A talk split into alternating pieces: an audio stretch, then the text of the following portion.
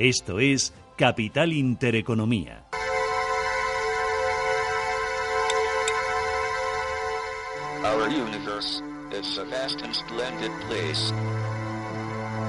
El astrofísico británico Stephen Hawking nos ha dejado hoy a la edad de 76 años, todo un récord para una vida que se presumía corta. En 1963, cuando Hawking fue diagnosticado con esclerosis lateral amiotrófica, los médicos le dieron un par de años de vida. Tenía entonces 21. Es de suponer que terminó sobreviviendo a los doctores que le anunciaron el funesto pronóstico. Hawking pasará la historia por su trabajo sobre los agujeros negros, también la relatividad, así como los populares libros divulgativos de los que fue autor, entre ellos, por ejemplo, el popular Breve Historia del Tiempo, publicado en el 88, en 1988, y que ha vendido más de 10 millones de copias. Su vida fue una batalla sin, sin tregua contra la enfermedad que fue deteriorándole hasta dejarlo postrado en su silla de ruedas. Eso sí, necesitando de ayuda incluso para comunicarse. Mario Tafalla es astrónomo del Observatorio Astronómico Nacional. Mario, ¿qué tal? Buenos días. Hola, buenos días. Qué gran persona, qué gran científico, qué gran divulgador, ¿verdad? Sí, es uno de los pocos científicos que ha sido capaz de trascender un poco el mundo académico, sobre todo una especialidad muy compleja como era la que estudiaba él, y ha sido conocido por todo el público y ha sido básicamente uno de los héroes de la ciencia de, este siglo. Eh, ¿Qué nos deja este héroe de la ciencia? Bueno, un montón de cosas. Por una parte, el trabajo científico, por supuesto, el estudio de agujeros negros y objetos muy complejos. Eh, yo creo que para el gran público he sido el símbolo de la superación de cualquier dificultad. Alguien que las dificultades materiales y las dificultades personales no le han impedido ah, llegar al límite en sus capacidades. Yo creo que eso para cualquiera es un ejemplo que todavía nos durará mucho tiempo.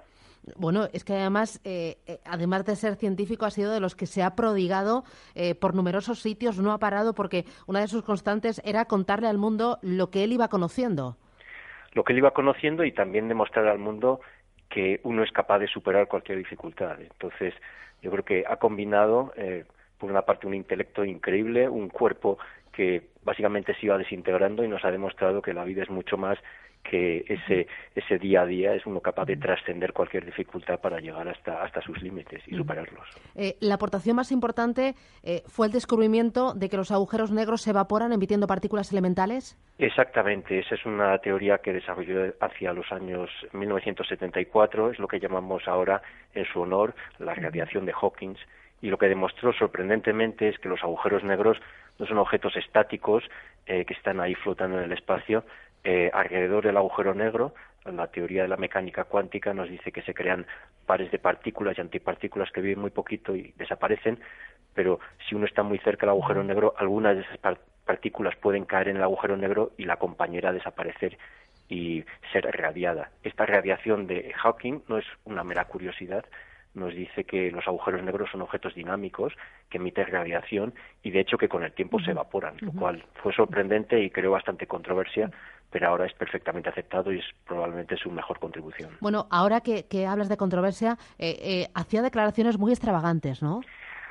le tenía un sentido del humor eh, verdaderamente agudo y le gustaba la controversia, tanto con el público con, como con los otros científicos. Es famoso por haber hecho apuestas eh, se apostaban dinero, libros o lo que fuera, eh, famosas apuestas con otros científicos que además tenía la tendencia a perder, como por ejemplo fue la predicción de la detección del bosón de Higgs, que dijo que no se iba a hacer y se iba a hacer. Pero lo que le gustaba era un poco levantar, levantar el interés y demostrar que la ciencia, pues además de ser una, una cosa académica puede ser divertida y cada persona pues tiene su opinión y algunas veces ganas y otras veces pierdes. ¿Qué, otros científicos han cogido o están cogiendo su, testigo eh, como, como estudioso, pero también como divulgador y como provocador, ¿no? Porque al final si provocas, pues provocas eh, que la gente piense, ¿no? Y que, y que actúe, ¿no? Sí, es difícil encontrar a alguien parecido. Hay, hay otra gente que ha hecho cosas parecidas. Tenemos a Neil deGrasse Tyson, por ejemplo, en, en Nueva York, que hace eh, también un papel divulgador pero no hay nadie como Stephen Hawking. Desde luego eh, es una de estas cosas que habría que inventar otro.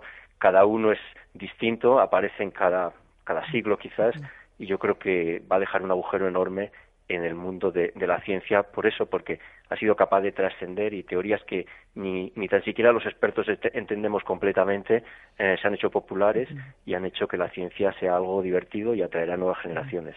Oye, ¿y qué capacidad para transmitir incluso sin poder hablar?